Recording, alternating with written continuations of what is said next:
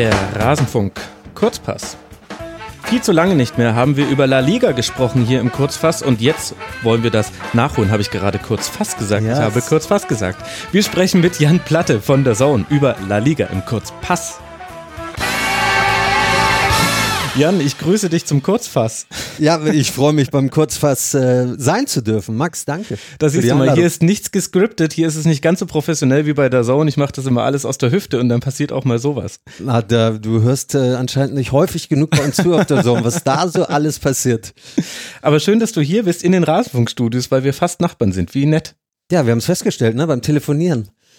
Ja. Machen wir es per Skype, dieses Interview, oder rufen wir uns an oder treffen wir uns doch. Ja, und dann liegen nur 1000 Meter Luftlinie zwischen deiner und meiner Wohnung. Ja, unglaublich. Was hier in Giesing an Fußballkompetenz vereinigt ist. Und damit meine ich aber viel mehr dich als mich, denn du kennst dich in La Liga sehr, sehr gut aus. Du kommentierst es sehr häufig und wir haben viel nachzuholen. Das letzte Mal wurde hier im Rasenfunk über die spanische Liga gesprochen nach dem elften Spieltag. Seitdem sind neun weitere vergangen. Es ist ein großes Leid, dass das so lange gedauert hat. Es gibt aber auch ein paar Dinge, die gleich geblieben sind. Zum Beispiel Barca auf Platz eins mit fünf Punkten Vorsprung aktuell vor Atletico. Was hat sich denn bei Barca getan in den letzten Wochen? Vielleicht erstmal sportlich und dann können wir noch über Transfers sprechen. Transfers ist ein großes Thema natürlich gerade. Ähm, und das macht Sinn, darüber gleich zu sprechen. Und sonst sportlich, ja, das, ich würde sagen, es tut sich gar nicht so außergewöhnlich viel beim FC Barcelona. Sie spielen so ihren, ihren Saisonstiefel runter, okay. ohne irgendwie so wahnsinnig spektakulär daherzukommen. Das ist eine Saison, in der sie grundsätzlich ja vor allen Dingen defensiv gar nicht mehr so, so stabil und äh, so stark unterwegs sind wie in der letzten Saison. Sie haben sich jetzt, wobei, das muss ich auch sagen, so in den letzten sieben, acht Spielen haben sie, glaube ich, kaum Gegentore in der Liga kassiert. Ich meine, es waren jetzt sieben Siege auch am Stück in mhm. der Liga, mit nur zwei Gegentoren sogar. Ähm, und Du, die, ja, ich, ich gucke sie immer gerne, mhm. muss ich sagen, auch wenn sie eben gar nicht mehr so wahnsinnig aufregend sind. Sie sind jetzt wieder sehr erfolgreich, sind das stabilste Team da oben und ja, man hat es neulich aber auch wieder gesehen. Also ohne Messi sind sie mitunter eine, eine gute, aber eben keine sehr gute Mannschaft. Die Abhängigkeit ist definitiv äh, weiterhin sehr vorhanden. Und ähm, ja, es ist, es ist spannend, was so insgesamt bei denen passiert. Auch mit einem Usman Dembele, der fantastisch drauf war jetzt bis zu seiner Verletzung. Und ähm, ja, es gibt, es gibt immer nette Themen. Was hat Dembele? Ist es eine schwere Verletzung? Das habe ich Eine Knöchelverletzung. 15 Tage Pause haben sie irgendwie gesagt. Ohne gegnerische Einwirkung hat er sich verletzt mhm. und äh, wird bald wieder da sein. Aber er hat ihn äh, jetzt beim Pokalspiel in Sevilla auch sehr gefehlt Mhm. Messi wurde geschont, Busquets gar nicht mitgenommen von Ernesto Valverde, über den auch immer viel geredet, geschrieben wird, bleibt er oder bleibt er nicht. Und ähm, der hat ein bisschen überrascht mit seiner Aufstellung und ähm, hatte dann eben weder Dembele als Unterschiedsspieler noch Messi. Und so kam es dann eben zu diesem 0 zu 2 in Sevilla, das sie jetzt nächste Woche aufholen müssen, genau. wenn sie denn ins Halbfinale wollen. Das berühmte Rückspiel. Ja, dann lass doch mal kurz bei Valverde bleiben. Warum wird darüber diskutiert, ob er bleibt oder nicht? Wenn ich mir eben zum Beispiel die letzten Ergebnisse in der Liga angucke, dann ist es 5 zu 0, 2 zu 0, 2 zu 1, 3 zu 0, 3 zu 0, 3 zu 1. Und das waren alles Siege, so wie du es angesprochen hast. Warum gibt es da überhaupt Diskussionen um Valverde? Der kam ja im Sommer 2017 und hat als jemand auch mit Stallgeruch so eine gewisse Akzeptanz schon gehabt, aber es gab von Anfang an die Gerüchte, dass die Spieler eigentlich gerne jemand anderen gehabt hätten, einen ehemaligen Co-Trainer mit Unsue. Mhm. Und ähm, dann war ach, Jorge Sampaoli auch noch im Gespräch, dass den die Clubführung eigentlich lieber gehabt hätte. Er wurde es letztendlich und hat dann ja keinen guten Start gehabt falls du dich erinnerst, auch gegen Real Madrid ja. in den Supercopas da verloren und hat das dann aber fantastisch gemacht in dieser Saison, aber hat sich auch getraut, so ein bisschen an dieses 4-3-3 äh, ranzugehen und äh, eigentlich dieses heilige System zu verändern, indem er vier Mittelfeldleute aufgestellt hat. Deswegen waren sie defensiv so stark wie selten. Sie sind Meister und Pokalsieger geworden, aber nach der Saison haben alle gesagt, es ist doch gar nichts wert, weil Real Madrid zum dritten Mal in Folge die Champions League gewonnen hat. Und mhm. das ist und natürlich Ausscheiden gegen Rom war natürlich auch bitter. Das, das hat definitiv also die Art und Weise Spuren hinterlassen. Hast du auch vollkommen recht. Und ähm, er ist natürlich nicht angekratzt gewesen nach dieser Saison, aber es äh, fehlte dann irgendwie auch so dieser, dieser ganz, ganz große Triumph. Da sprechen wir von mhm. der Champions League und da Real das da eben wieder so ein bisschen überstrahlt hat in der Königsklasse, ähm, war klar, dass sie in dieser Saison wieder noch mehr auf ihn gucken würden. Und ja, er ist jemand, der der, der, der so anders ist, beispielsweise eben auch als ein Guardiola, auch selbst als ein Frank Rijkaard. Und also er hat relativ wenig Emotionen. Ich erinnere mich an den Armbruch von Lionel Messi mhm. äh, in dieser Saison und der saß dann da draußen und wurde behandelt und Valverde geht nicht mal hin und erkundigt sich mal kurz bei demjenigen, der äh, gar nicht mal so unwichtig ist für ihn, wie es ihm geht oder so. Der, der, der, der hockt da immer, der kniet immer da am Spielfeldrand in seiner Denkerpose und die mögen ihn schon gerne, aber es ist irgendwie noch keine so richtige Liebe. Dazu äh, wird ihm immer nachgesagt, der steht eher schon auf defensiven Fußball, wo die mhm. grundsätzliche Frage daherkommt, passt das gut zum FC Barcelona?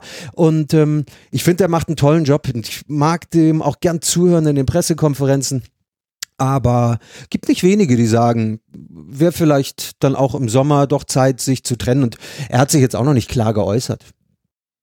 Ja, faszinierend. Also letzte Niederlage gab es am 12. Spieltag in der Liga eben 3 äh, zu 4 zu Hause gegen Betis und danach ein 1 zu 1 gegen Atletico und anschließend wurden alle Ligaspiele gewonnen. Also das kann man dann wohl einen Club nennen, der irgendwie dann doch in der Spur ist, auch wenn es zwischendurch mal etwas äh, wackeliger aussah. Und jetzt haben wir eben auch schon ein paar spektakuläre Transferneuigkeiten beim FC Barcelona. Lass mal mit dem anfangen, was auch hier durch die deutschen Medien ging, weil mit Kevin Prince Boateng ein alter Bekannter zu Barca gewechselt ist. Wie würdest du denn diesen Transfer einordnen?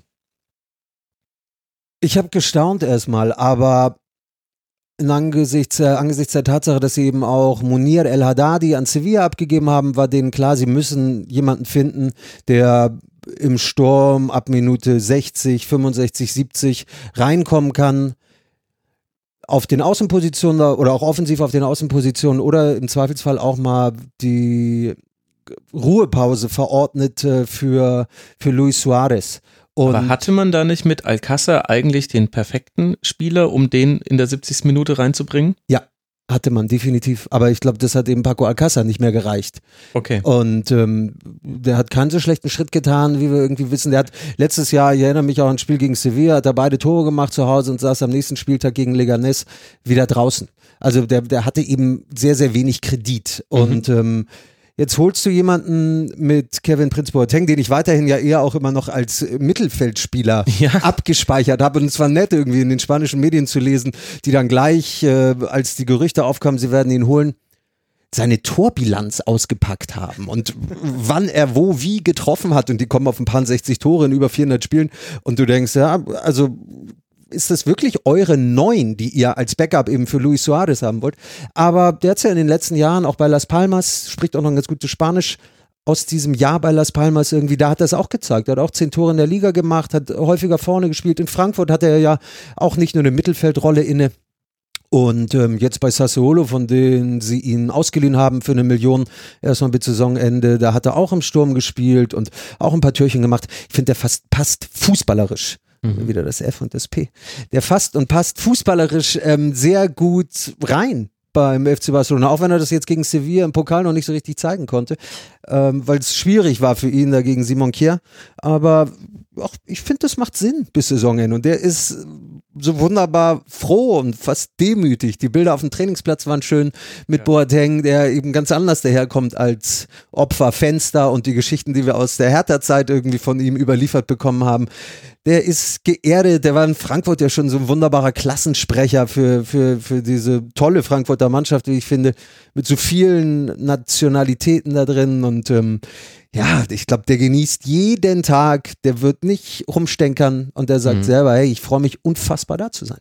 Ja, verrückt. Also ich bin mal sehr gespannt, wie er sich dann auch einbindet ins Spiel von Barca. Also Suarez ist zwar nicht in den Spielaufbau mit eingebunden, aber er hat schon auch immer wieder die Rolle, den Ball zu halten, den Ball weiter zu verteilen. Ob das äh, Kevin Prince Boateng so gut machen kann. Ich traue es ihm zu, aber bei Frankfurt haben wir eher andere Qualitäten gesehen. Also ich hätte eher die Zweikampfstatistik zitiert als die Tore. Ja, bin ich absolut bei dir. Und wenn sich Luis Suarez verletzt, Ja. Und da fragt man sich ja seit Jahren so ein bisschen, was macht Barcelona denn dann eigentlich, außer Messi äh, ins Zentrum zu stellen, ja. ähm, so wie Chelsea das mit Hazard jetzt gerade die ganze Zeit auch beispielsweise macht. Ähm, das kannst du dann natürlich noch tun, aber klar wäre der kein gleichwertiger Ersatz. Und Luis Suarez ist ein Monster, auch wieder in dieser Saison.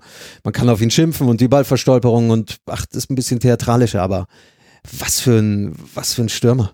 Ja, Unglaublich.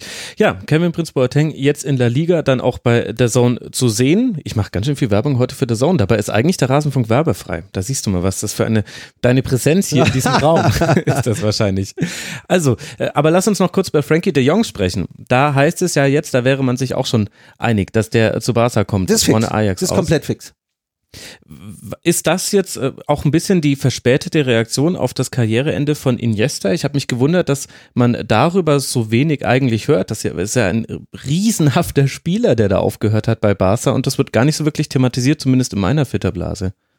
Ja, das stimmt. Also wenn man mit äh, Barca, wenn ich mit Barca-Fans spreche, dann vermissen sie ihn auf jeden Fall noch und das wäre auch komisch, wenn nicht, nach 22 Jahren, die Iniesta im Verein verbracht hat. Sie haben Arthur geholt, ähm, der eine ne ordentliche Rolle, finde ich, spielt und das für seine Verhältnisse, wenn er Randolph irgendwie auch gut macht.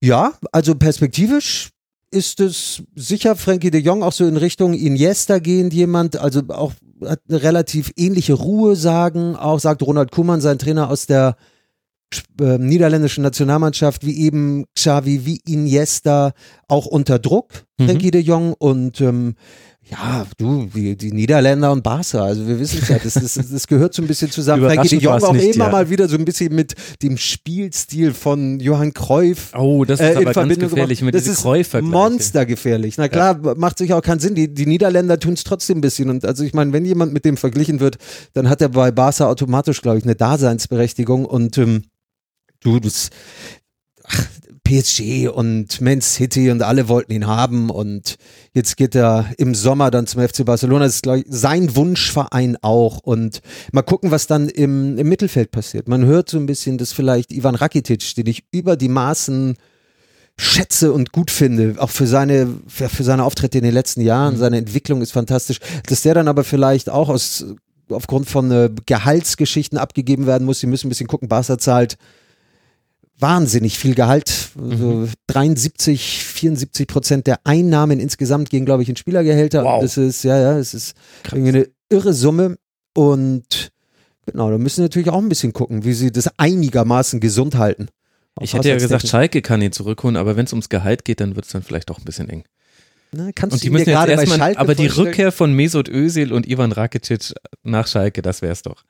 Gut, aber davon abgesehen, lass uns über den ersten Verfolger von Barca sprechen, nämlich Atletico Madrid. Die sind fünf Punkte hinter Barca und das, obwohl die letzte Niederlage in irgendeinem Pflichtspiel für Atletico aus dem Oktober stammt. Und das war ein 0 zu 4 bei Borussia Dortmund. Seitdem nur unentschieden gespielt oder gewonnen, aber halt ein bisschen zu oft unentschieden anscheinend, sonst wäre man ja näher dran.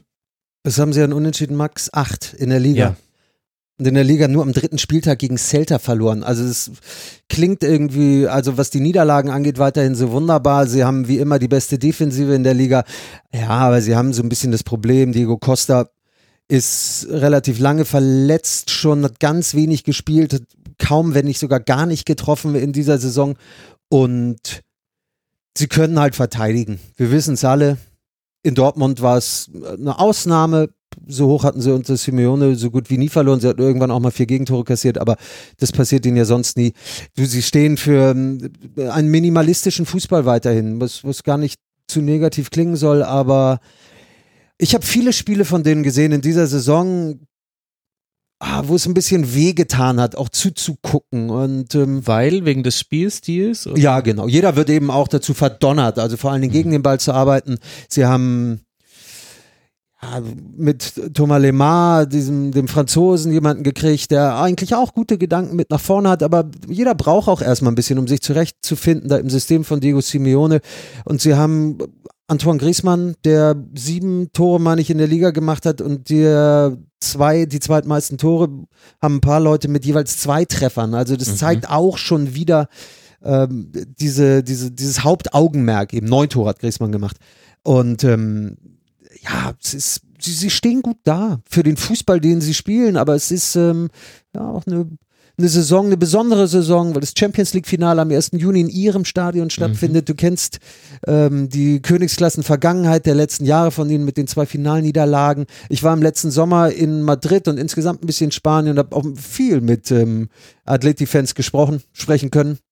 Und die haben eine wunderbare Grundhaltung auch zu ihrem äh, Clubheiligen zu Diego Simeone und äh, ach, die sind treu auf alle Ewigkeit und keiner meckert auch. Es gibt keine Pfiffe, wenn es da mal wieder hier ein 1-1 oder ach, nur ein schmeichelhaftes 1-0 gibt. Man weiß, was man von ihnen bekommt, sagen wir es so. Aber es ist weiterhin muss ehrlich sagen, ich hatte sie so ein bisschen, oder ich habe gesagt, sie werden Meister in mhm. dieser Saison. Vor der, vor der Spielzeit habe ich gedacht, dass da noch ein bisschen mehr passiert, weil sie haben Oblak gehalten, den Chelsea eigentlich wollte anstelle von Kipper.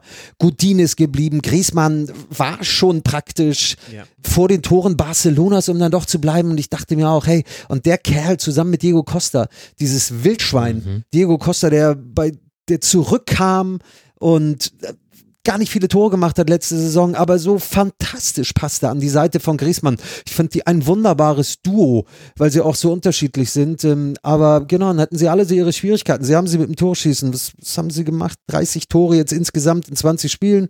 Okay, ja, ich meine, nur 13 kassiert, aber das ist eben die Frage, ob dann wirklich Defense wins Championships, ob das in dem Fall wirklich gilt, wenn man sich ja. so viele Unentschieden holt. Jetzt unter anderem, das war das spektakulärste, jetzt zu Hause gegen Girona mit äh, 3 zu 3. Raus aus dem Pokal durch dieses 3 zu 3. Äh, genau, genau. Da, also unglaublich.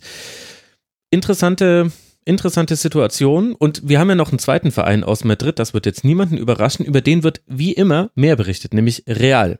Da gab es ja auch einen Trainerwechsel, hat jeder mitbekommen. Haben wir, glaube ich, auch sogar schon im Rasenfunk besprochen. Bin ich mir gerade gar nicht sicher, wann der stattgefunden hat. Real mit zehn Punkten Rückstand immer noch auf Platz eins und vier, fünf Punkten Rückstand, Entschuldigung, auf Platz zwei auf den Stadtrivalen. Was ist denn da los? Ach, zurzeit äh, erfreuen sie sich wieder an dem Fußball, den sie spielen, zumindest was die letzten zwei Partien angeht. Gestern im Pokal 4 zu 2 erfolgreich gewesen gegen Girona und ähm, davor haben sie ein ganz gutes davor Spiel haben sie gemacht. gegen Sevilla gespielt, 2 zu 0. Genau, mhm. das 2 zu 0 gegen Sevilla. Dann haben sie, na richtig, nee, du sagst es ist Sevilla 2 zu 0. Das war mit das Überzeugendste, dann eben genau. auch in La Liga seit relativ langer Zeit. Ähm, also die letzten beiden Spiele waren wieder okay. Ansonsten, ja, muss man sagen, unter Santiago Solari hat sich nicht so wahnsinnig viel verbessert im Vergleich zu Julen mhm. Lopetegui, der da eben nach diesem merkwürdigen Aus in der spanischen Nationalmannschaft dann ja im Sommer aufschlug, ohnehin den Ruf hatte, irgendwie als Vereinstrainer bei Porto war mal relativ krachend gescheitert, ähm, nicht viel drauf zu haben. Dann kam es relativ schnell zur Entlassung, aber wir wissen eben auch, in so einem WM-Jahr, trotz der ganzen oder in einer Post-WM-Saison und trotz der ganzen Erfolge in den letzten Jahren, wie unruhig es dann werden kann. Nico Kovac hat das hier bei uns beiden um die Ecke bei den Bayern jetzt schon mhm. mitbekommen, aber immerhin hat man in Madrid keine große auf die Fresse-Konferenz dann irgendwie abgehalten, äh, die Bosse, und haben irgendwie versucht, da ihre ihre Nebelkerzen irgendwie zu zünden. Florentino Perez sitzt das alles so ein bisschen aus, der Präsident, der sehr mächtig ist, der, der, der sehr viele Entscheidungen beeinflusst, der, glaube ich, auch einen guten Draht zu Santiago Solari hat.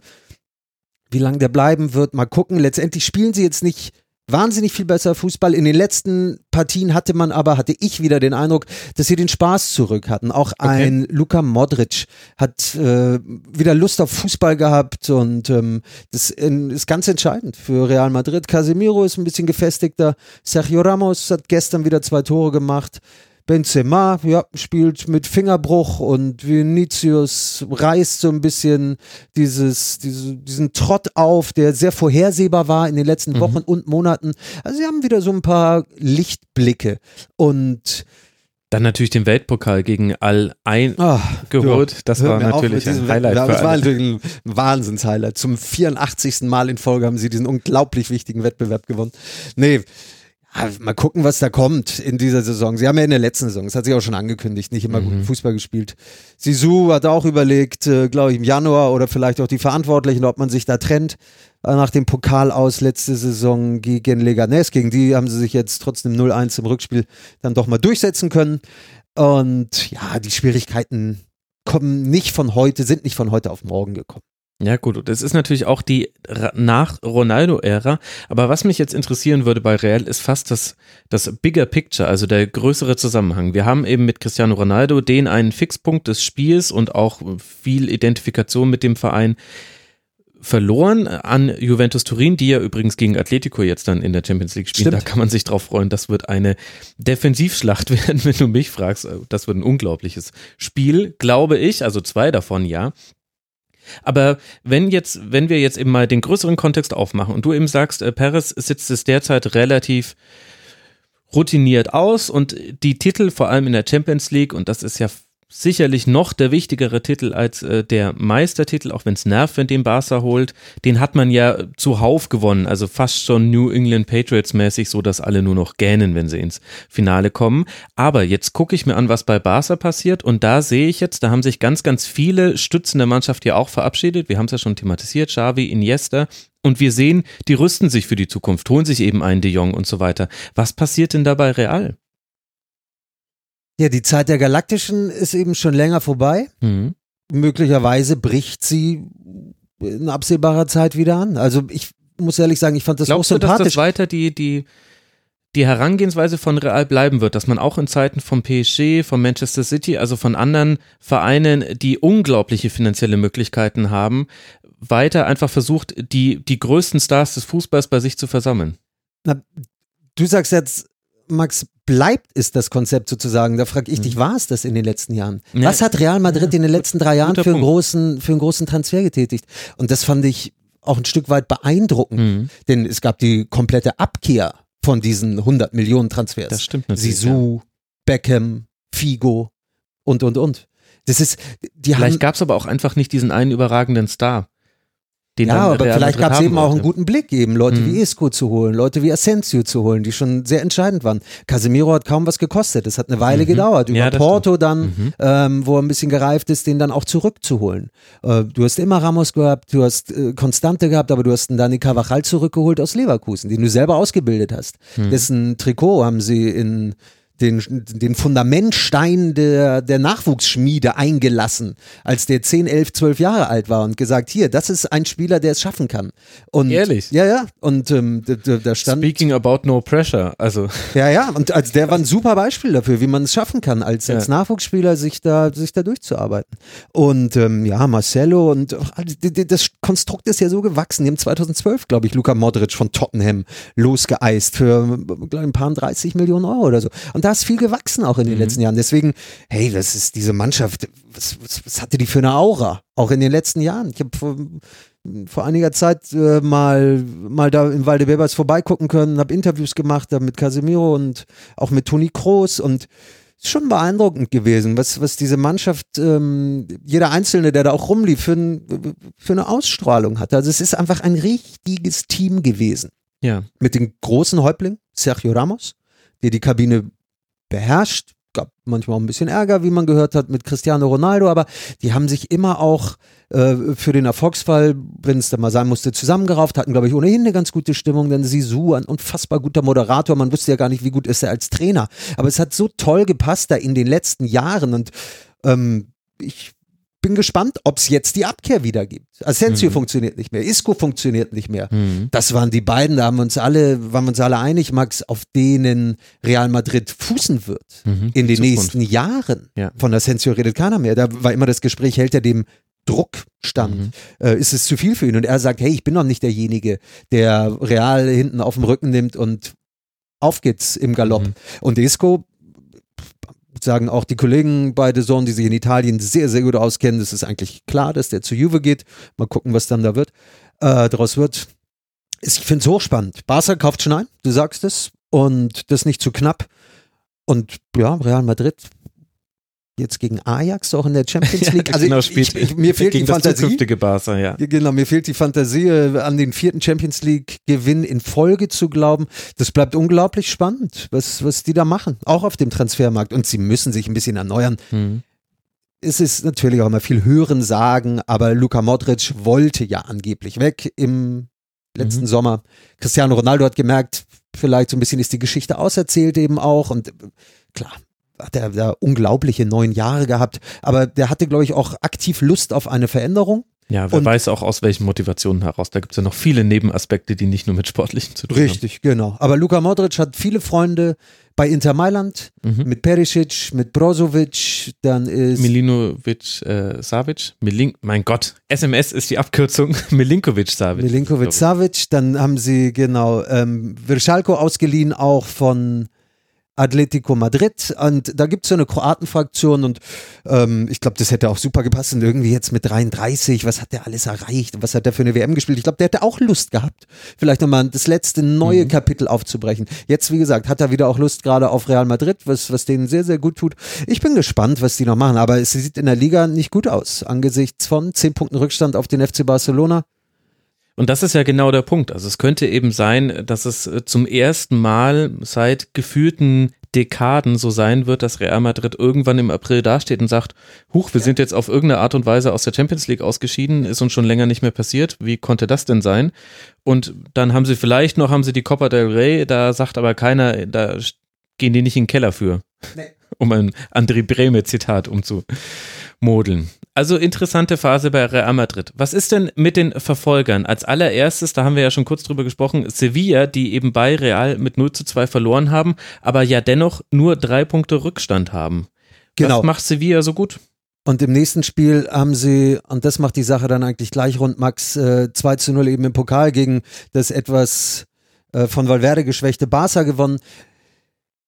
Sie waren unfassbar schlecht im Santiago Bernabeu bei dem 0 zu 2 bei Real Madrid. Sie hatten mhm. praktisch keine Torchance, eine von Escudero, dem ehemaligen Schalker. Ansonsten haben sie sich da hinten drin versteckt, um dann zu Hause ein relativ gutes Spiel gegen Barca zu machen im Pokal. Es gibt das Auswärts und es gibt das Heim Sevilla. Und es gibt kaum ein Team, wo die Diskrepanz in der Liga so groß ist. Ähm, Kann man das erklären, warum das so ist? Boah also ob es allein die Stimmung ist, im Sanchez Pizjuan vielleicht ein Aspekt. Ich glaube, sie sind selber auch so ein bisschen auf der Suche äh, für die Gründe. Letztendlich muss man sagen, mussten sie sich auch wieder jetzt im letzten Sommer an einen neuen Trainer gewöhnen mit Pablo Machin, der aus Girona kam, mhm. da tolle Arbeit geleistet hat äh, eine ganze Zeit lang. Sie haben insgesamt fünf, sechs Trainer gehabt in den letzten zwei, zwei Jahren der FC Sevilla. Es gab äh, Berizzo, es gab Sampaoli, es gab Montella ähm, und jetzt eben Pablo Machin.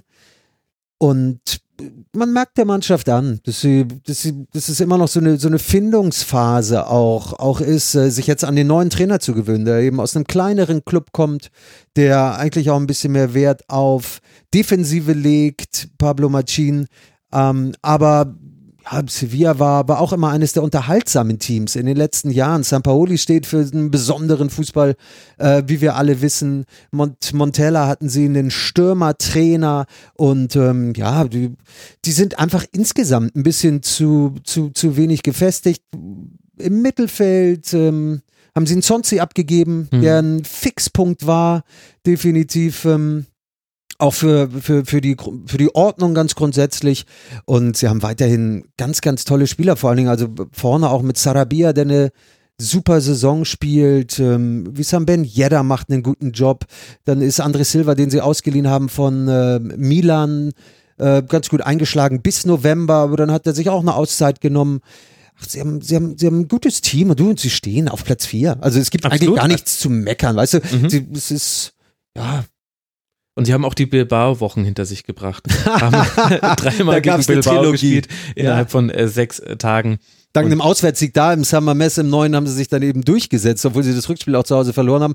Aber ja, wenn du da die Ergebnisse gerade aufgerufen hast, sie haben die letzten, von den letzten vier Spielen drei verloren. Ja, ich meine, eines also, ein bisschen abgeschenkt äh, zu Hause gegen Bilbao nach dem 3 zu 1 Auswärtssieg in der Copa del Rey. Da. Richtig. Das äh, war noch leicht äh, verkraftbar, aber genau, es ist ähm, ja eine Mannschaft, die sich irgendwie noch äh, finden muss, aber es brennt ja nichts an und das finde ich ist gerade das Interessante in der spanischen Liga, dass wir eben aktuell den Stand haben, dass Sevilla, Alaves und Getafe, das sind so die drei Anwärter aktuell um den vierten Champions League Platz. Und da hätte ich, also mit Ausnahme von Sevilla, hätte ich mit keinem davon gerechnet. Kann sich natürlich auch noch drehen, aber erzähl mir mal ein bisschen was äh, von Alaves zum Beispiel. Wie haben die es denn äh, geschafft, bis auf diesen fünften Tabellenplatz zu kommen? Max, sie sind ungeschlagen zu Hause. 32 Punkte insgesamt geholt und davon 19 im eigenen Stadion. Sie haben mit ähm, Abelardo einen Trainer, der genau weiß, was er seiner Mannschaft abverlangen kann. Mhm. Er hat selber bei kleineren Vereinen gespielt, aber hatte eben auch eine sehr erfolgreiche Zeit. Abelardo beim FC Barcelona als Aktiver, ähm, hat als ehemaliger Verteidiger auch äh, eher einen defensiven Grundgedanken. Und ja, es ist ein großes Thema in Spanien. Die El País hat einen wunderbaren Artikel auch neulich über die geschrieben. Und die Quintessenz ist, die machen nichts Verrücktes. Also er bringt denen nicht irgendwelche Tricks bei, die sie überfordern, mhm. sondern sie wissen ganz genau, was sie zu welchem Augenblick zu tun haben. Die haben gerade mal 22 Tore geschossen, also sagen wir mal eins im Schnitt, haben aber eben auch nur 23 kassiert, was, was absolut passabel ist. Und oh, die, die ja, stehen für, für, für eine gewisse Effizienz. Jetzt haben sie aber Ibai Gomez verloren, der relativ wichtig war in ihrem Spiel. Den hat jetzt Athletic Bilbao gerade vor ein paar Tagen zurückgelotst ins Baskenland. Mhm. Ähm, also zu sich ins Baskenland ja. und ja, mal, mal gucken, was da noch passiert. Aber die standen vor, würde ich sagen, zehn Spieltagen, als ihr dann wahrscheinlich auch gesprochen habt, das letzte Mal über La Liga, ganz ähnlich da.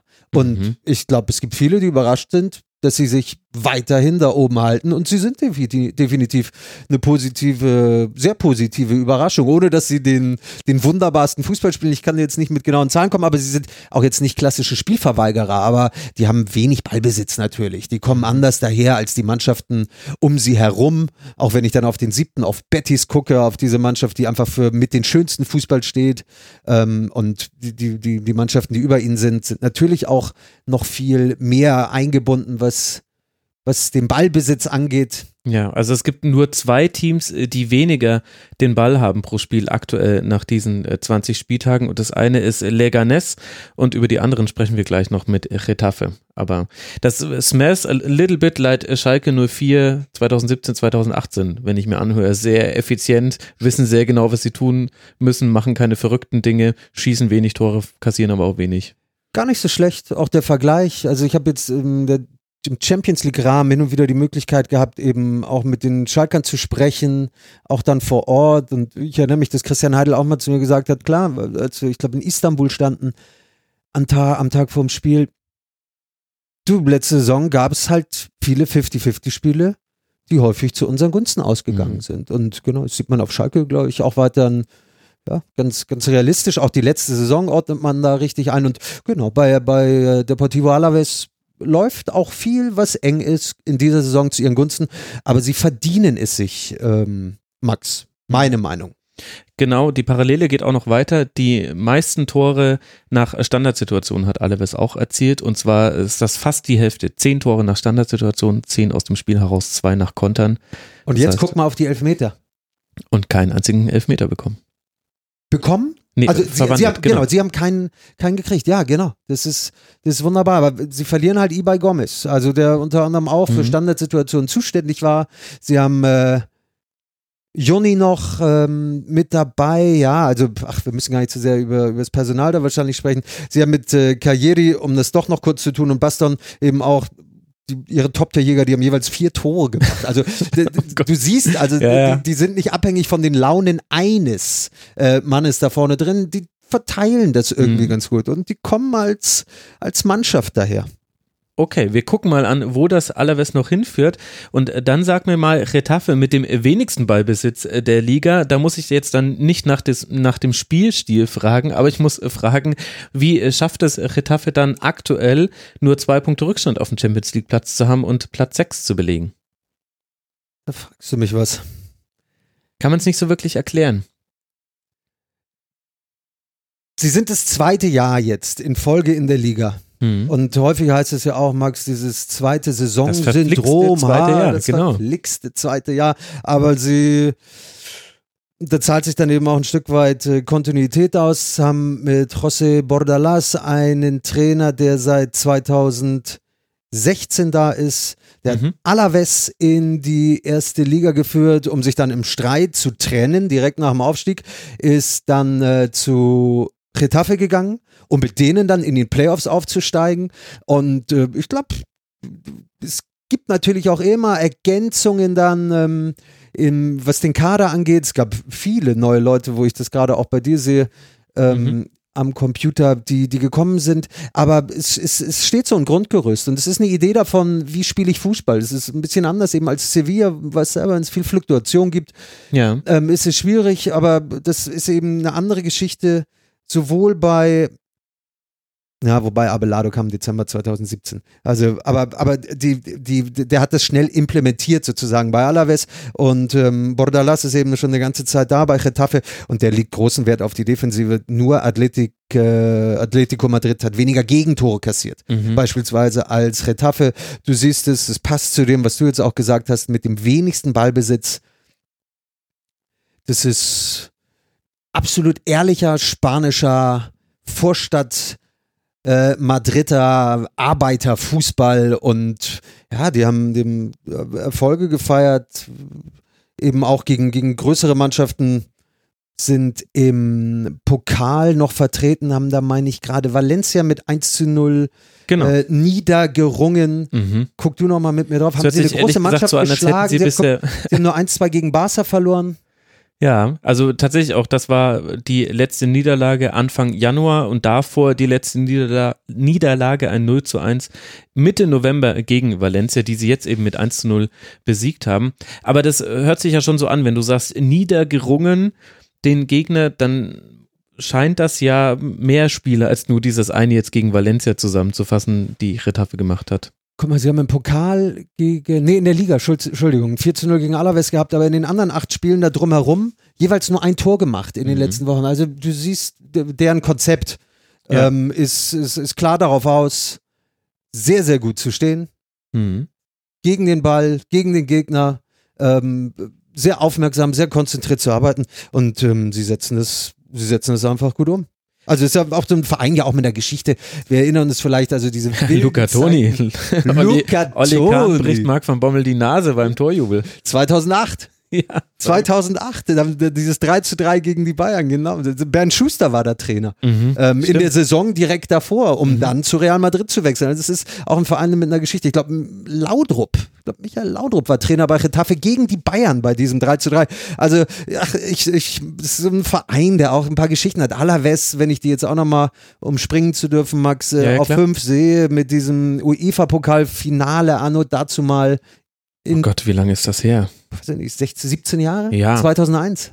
Wahnsinn. Ich äh, werde es nebenher recherchieren. War es damals schon die Europa League? Ich glaube, ich hätte noch. Ja, Nein, 2001 tatsächlich. Tatsächlich. Gegen Liverpool. In Dortmund, oder? Ja. Genau, genau. Das war das. Ach, verrückt. Wahnsinn. Da hieß das Westfalenstadion noch ganz offiziell Westfalenstadion. Das waren Zeiten des Fußballs.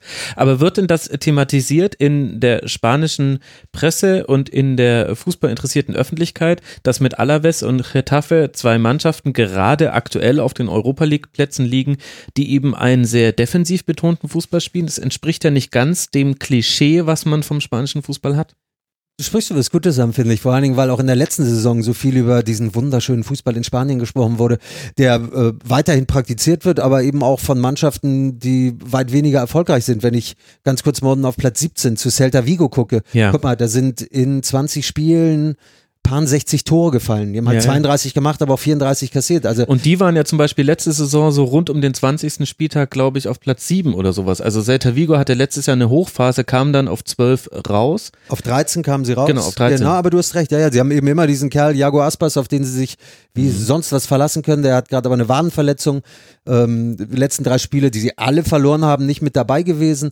Aber genau, die stehen weiterhin trotzdem für diesen spektakulären Fußball, aber die vergessen halt das Verteidigen. Und das ist ähm, so ein bisschen eben auch der Bonus, den sich Alaves, den sich Retafe verdienen. Und natürlich sind die ein Thema. Weniger, würde ich sagen, jetzt in den ein ähm, bisschen boulevardträchtigeren spanischen Sportzeitungen, aber die El País widmet sich jetzt nicht umsonst dem Trainer Abelardo mhm. und ähm, dem ganzen Konstrukt Deportivo Alaves. Und wird das auch wert, also wird das auch gewertet?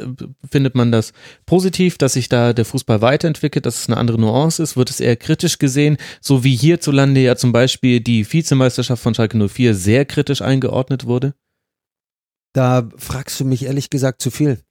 Weil, also ich, ich unterhalte mich leider so gut wie nie mit spanischen Journalisten. Bei den Champions League-Spielen gab es hin und wieder die Gelegenheit, mhm. ähm, in London zum Beispiel, als Barcelona da gespielt hat. Das war interessant, dann auch beim, beim Frühstück im Hotel mit den Kollegen aus Spanien da zu sitzen und eben auch viel über La Liga reden zu können. Ja, das glaube ich. Aber du, es ruft keiner Bu, wenn jetzt ähm, Alaves und Retafe irgendwie eingelaufen kommen, auch in den großen Stadien. Jeder weiß halt, es wird arbeitsreich also gegen diese Mannschaften. Und ich würde sagen, meine Einschätzung, so aus der Ferne betrachtet, es gibt eher Lob mhm. für, für das, was die leisten. Also der schöne Fußball wird jetzt nicht automatisch prämiert in Spanien und alle sagen, ja, aber da muss doch Celta Vigo, da muss doch mhm. Betis auf vier, fünf und sonst wie stehen.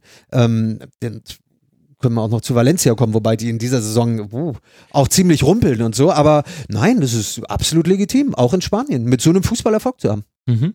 Dann lass noch kurz über Valencia sprechen. Zum einen, weil du einen biografischen Bezug dazu hast, hast du mir im Vorgespräch gesagt, und zum anderen, weil es eben einer der bekannteren Vereine ist. Und wenn wir darüber sprechen, dass Sevilla, Sevilla Alaves, Getafe gerade aktuell die Mannschaften sind, die sich um den letzten Champions League Platz ein bisschen streiten, Stand 20. Spieltag, dann fehlt ja zum Beispiel eine Mannschaft wie Valencia. Und die haben es geschafft, in 20 Spielen elfmal unentschieden zu spielen und 19 Tore zu schießen und 18 zu kassieren. Was ist da los? Ja, das frage ich mich auch jedes Mal, wenn ich, wenn ich die sehe. Wir müssen ein Stück zurückblicken zur letzten Saison. Also Valencia war ja ein Trainerfriedhof. Also da gab es ja Leute, die sind da irgendwie fünf, sechs Wochen geblieben. Mhm. Gary Neville äh, und andere aufstrebende Trainer, Hoffnungen ähm, und auch alte Eingesessene, die da nicht lange geblieben sind. Und dann kam Marcelino der in Villarreal jahrelang eine sehr gute Arbeit gemacht hat bei Villarreal und hat sie zurück in die Champions League geführt und hat den ganzen Verein so ein bisschen befriedet. Es gab unfassbare Unruhen auch um Peter Lim, den Präsidenten und oder Besitzer und ach ja, es, es war wirklich der Chaos-Club jahrelang und dann haben sie letzte Saison fantastisch gespielt. Es haben Leute wieder funktioniert, wie Dani Parejo. Die Jungen hatten sich, glaube ich, mal richtig drauf gefreut, wie ein Carlos Soler bei einem Trainer arbeiten zu können, der ihnen wirklich Vertrauen geschenkt hat und durch diese Befriedung des ganzen Umfelds war es so wahnsinnig erfolgreich und schwuppi bis in der Champions League. Schwuppi kommen viel mehr Anforderungen, viel mehr Erwartungen. Mhm. Du hast Juventus und Manchester United in der Champions League Gruppe mit dabei gehabt. Sie sind Dritter geworden, dürfen jetzt immerhin Europa League weiterspielen. Gegen Celtic. Das Gegen Celtic, sehr, sehr schön. Äh, freuen kann. Ja, auch atmosphärisch. Also sowohl im Celtic Park als auch in einem meiner Lieblingsstadien in Spanien im äh, Mestalla. Und du, dann guck ich, was habe ich gemacht? Vorbereitungsspiel gegen Bayer Leverkusen äh, vor der Saison gewinnen sie 3 zu 0. Das war so die offizielle Saisoneröffnung. Ich dachte auch, Mensch, hey, ihr seid aber gut in Form, hm. Herr Marcelino. Da wusste man noch nicht, wie Leverkusen in Form war. das stimmt. Ähm, und ähm, dachte ich, ja, okay, das macht vielleicht sogar Sinn, dass sie äh, Kevin Gamero, da hatten sie noch Interesse, den haben sie dann aber auch wirklich geholt. Dann tauchte plötzlich, genau, der winkte von der Tribüne, Michi Batshuayi, da mhm. ähm, von, von seinem Sitz im Mestalla nach unten und wurde sozusagen offiziell vorgestellt. Und ich, ach, auch mit Jonas Hummels, mit dem ich ja viele Spiele kommentieren darf, ähm, kann, gequatscht. Was machen die eigentlich da gerade im Angriff? Verstehst du das so ein bisschen? Denn sie haben Simone Zatze abgegeben, der unfassbar beliebt war mhm. der Italiener, und hatten eben Rodrigo Moreno am Ende dann noch behalten können. Real Madrid hatte mal überlegt, ob sie vielleicht die 120 Millionen für ihn zahlen, spanischer Nationalspieler mit brasilianischer Herkunft viele Tore gemacht. Santimina, ein großes Talent im Sturm.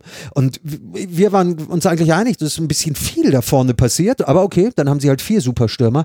Und jetzt haben sie 19 Tore, wie du sagst, nach 20 Spielen. Und sie kamen eben von Anfang an dann in so ein Fahrwasser, Max hm. und nicht mehr raus aus ja. dieser Bredouille. Es gab Gerüchte um Marcelino, muss der dann vielleicht doch wieder bald gehen. Jetzt hat er sich gerade so ein bisschen ähm, freigeschwommen wieder. Ähm, auch durch drei Spiele ohne Niederlage, jetzt bis zum, bis zum 0-1 jetzt bei Retafe im Pokal. Sie stehen auf neun und sie haben nur fünf Punkte Rückstand, wenn man es positiv sehen will, auf Platz mhm. sechs. Also selbst der vierte Platz ist nicht mehr so weit weg, aber sie haben komplett ihre Leichtigkeit verloren. Ähm, Kondobia von Inter ausgeliehen, jetzt auch fest verpflichtet. Bei Inter hat mir der nie gut gefallen, wenn ich den gesehen habe. Dachte immer, Mensch, der ist so in Frankreich so hochgelobt gewesen. Er hat fantastisch gespielt in der letzten Saison. Es hat zwar so viel, was gepasst hat. Jetzt haben sie aber auch Murillo an den Verteidiger im Winter abgegeben, an Barcelona.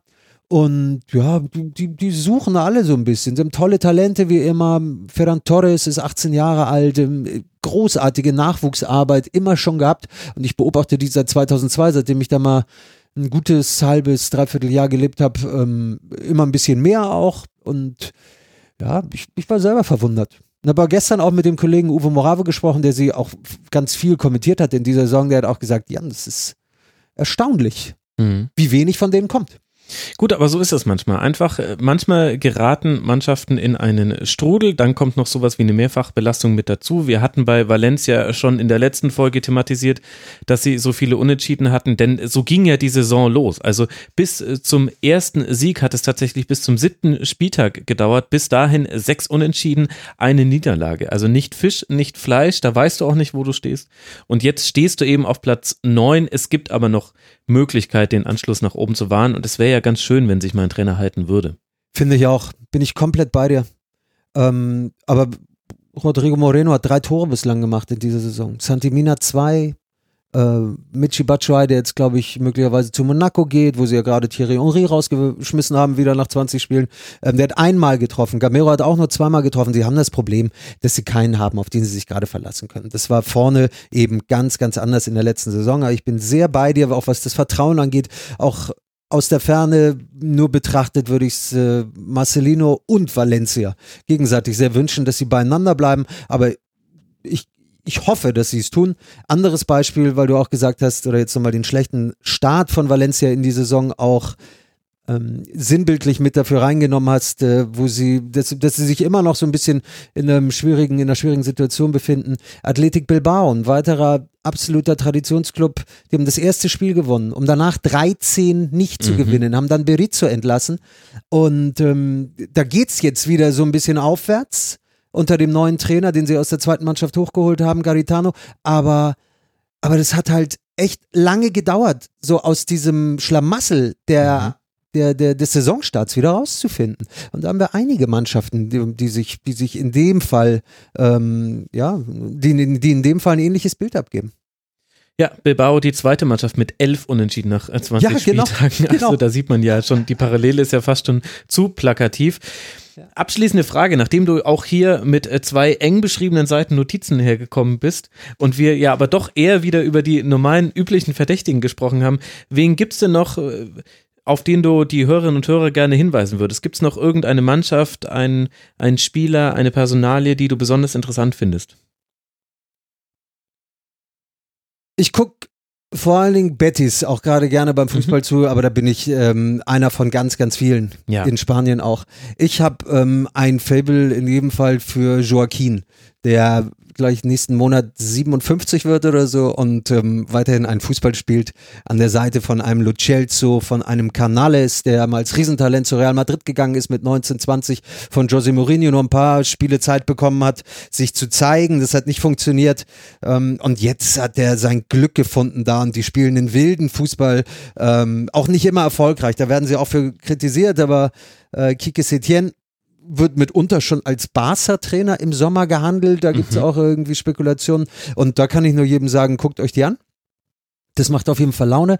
Ansonsten, du, ich, ich freue mich sehr auf die Rückrunde. Und weil so alles, alles so eng beieinander ist. Villarreal ist 19. Die habe ich äh, kommentiert im ersten Spiel. Es war das Nachholspiel in diesem Jahr von Real Madrid. Da haben sie 2-2 gespielt, zu Hause in La Ceramica und Santi Casola hat zwei Tore gemacht, dem beim Fußballspielen zuzugucken, in dessen Gesicht zu gucken, nachdem wir den 2-2-Ausgleich gemacht haben. So, es gibt wunderbare Geschichten, auch so rund um die alten Leute. Dann gibt es Talente, auf die man gut gucken kann. Bei Villarreal ist das ein Samu, bei Valencia habe ich Ferran Torres schon angesprochen. Es gibt hier und da Leute, ähm, bei denen sich lohnt, dabei zu sein. Espanyol mit dem Trainer Rubi, die waren im, nach zehn Tagen, Spieltagen waren sie noch fast irgendwie europamäßig unterwegs. Jetzt haben sie, glaube ich, noch eines der letzten neun Spiele gewonnen. Es gibt so viele Geschichten. Athletic Bilbao mhm. unter eben dem, dem Trainer, der aus der zweiten Mannschaft kam. bleiben durfte. Ähm, mit Iñaki Williams, der da gerade aufzockt wie ein Wilder und Ika Muniain, äh, der seit Ewigkeiten Wahnsinnstalent ist, aber mit jungen Jahren da auch schon Kapitän geworden ist und ähm, eigentlich den Talentstatus jetzt auch so ein bisschen abgestreift hat. Jeder Verein hat, hat, hat spannende Geschichten. Letzte Saison ist zum Beispiel keiner der Aufsteiger abgestiegen. Mhm. Er hat am Ende Malaga, Las Palmas und Deportivo La Coruña erwischt. Jetzt ist Huesca mit elf Punkten, also zehn Punkte Rückstand auf Platz 17 auf Celta, ähm, so gut wie weg. Dann hast du Rayo Vallecano auf 18, du hast äh, Valladolid auf 16. Also das wird schwierig. Es könnte sie alle drei erwischen, weil also Villarreal und Vigo sind sozusagen zwischen den zwischen mhm. den ähm, Aufsteigern. Aber es ist wahnsinnig eng. Darauf hast du mich schon vorhin aufmerksam gemacht. Zwischen Platz 18 und Platz 8 sechs Punkte. Ja. ist ja wie in der zweiten Liga in Deutschland. Faszinierend beste zweite Liga aller Zeiten. ähm, ja. Das wollte ich damit nicht sagen. Ich wollte äh, nicht La Liga. Nein, das war jahrelang mal woanders ein Klemm. Ja, ja, genau, ja, ja, ich weiß schon. Wunderbar. Ich weiß, ja, du, weißt, du weißt, was ich meine.